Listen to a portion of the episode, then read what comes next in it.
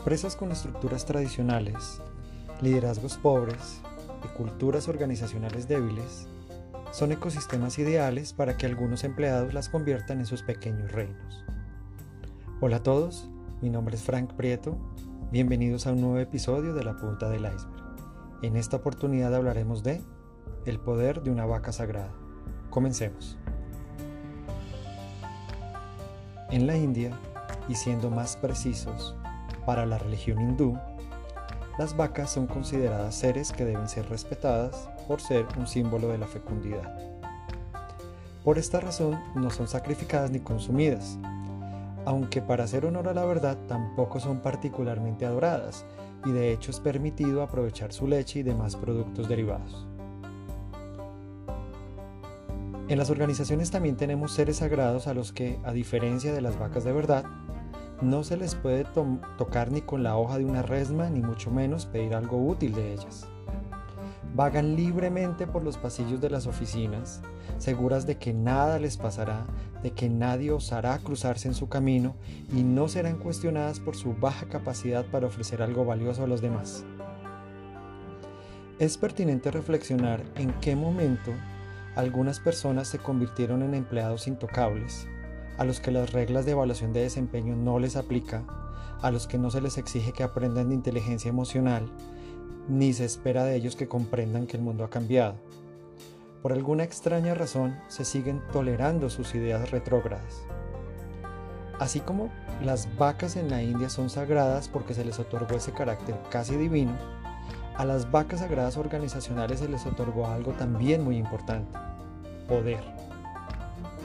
Es innegable que en las empresas, al asumir posiciones de autoridad, se adquiere de forma casi inmediata poder para hacer que las cosas pasen de la manera que se desea.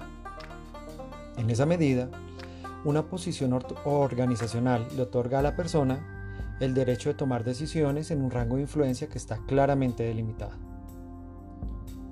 Aquí hablamos de un poder que se sustenta en bases formales, por eso, cuando la persona transgrede ese ámbito de acción, hablamos de abuso de poder o de exceso de autoridad.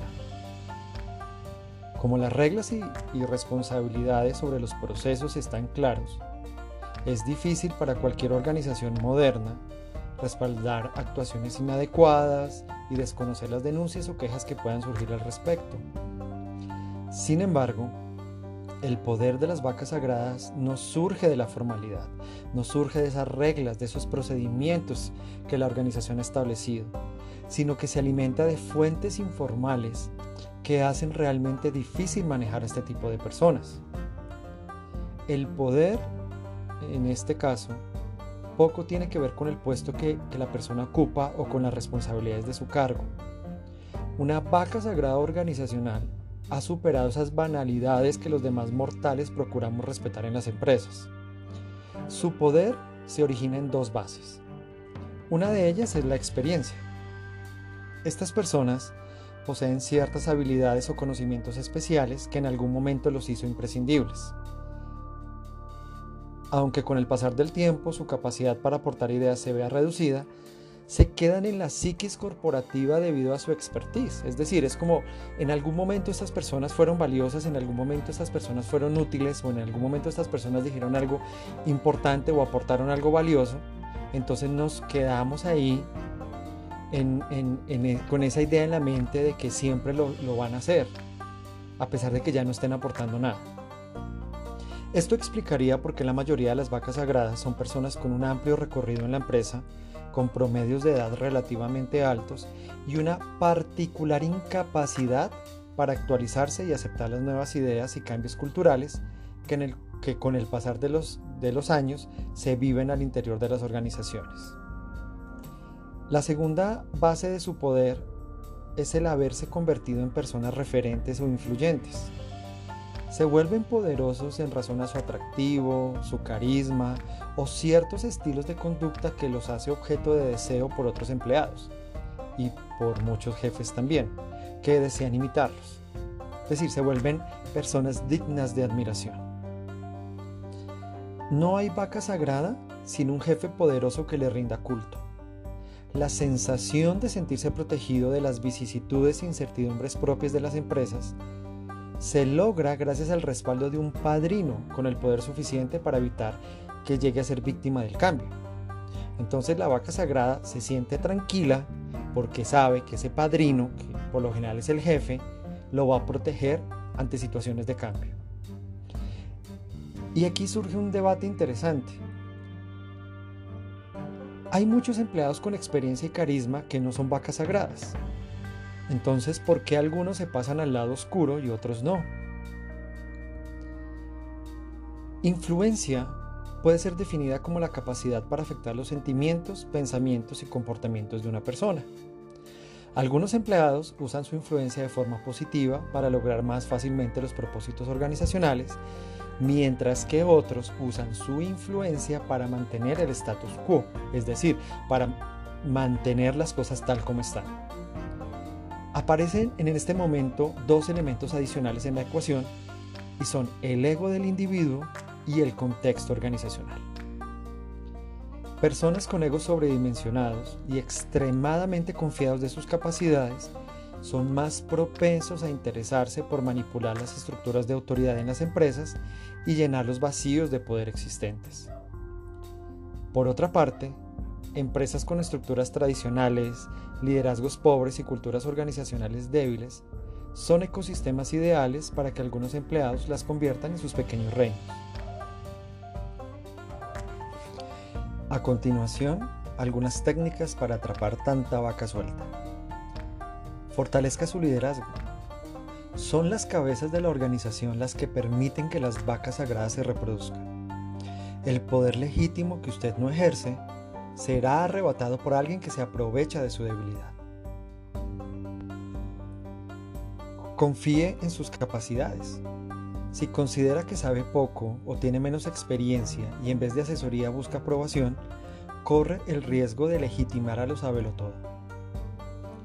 No le rinda culto a la personalidad. A veces es inevitable no dejarnos atrapar por personalidades encantadoras. A todos nos pasa. En todo caso, equilibre los egos y el exceso de estima que siente por otros y transfórmelo en amor propio.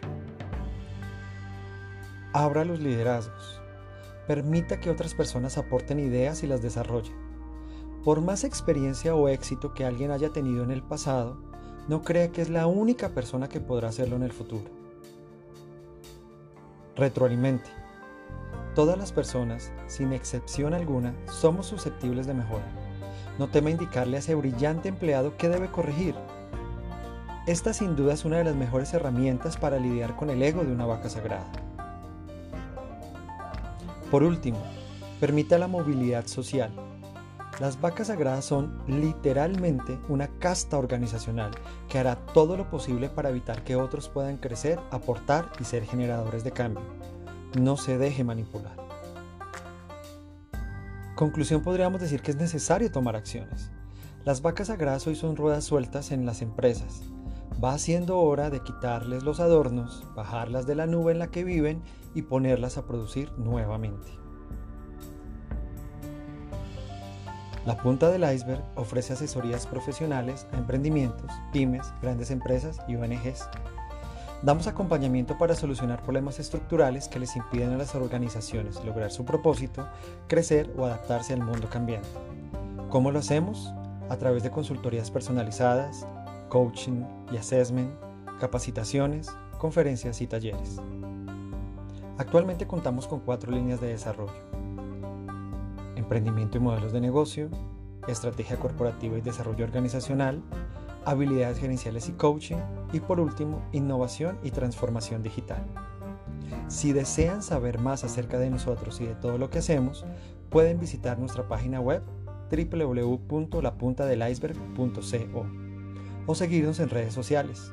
Estamos en Facebook, Instagram, Twitter, LinkedIn y YouTube. Muchas gracias por haber escuchado nuestro podcast. Nos escuchamos en otro episodio de La Punta del Iceberg. Un abrazo a todos.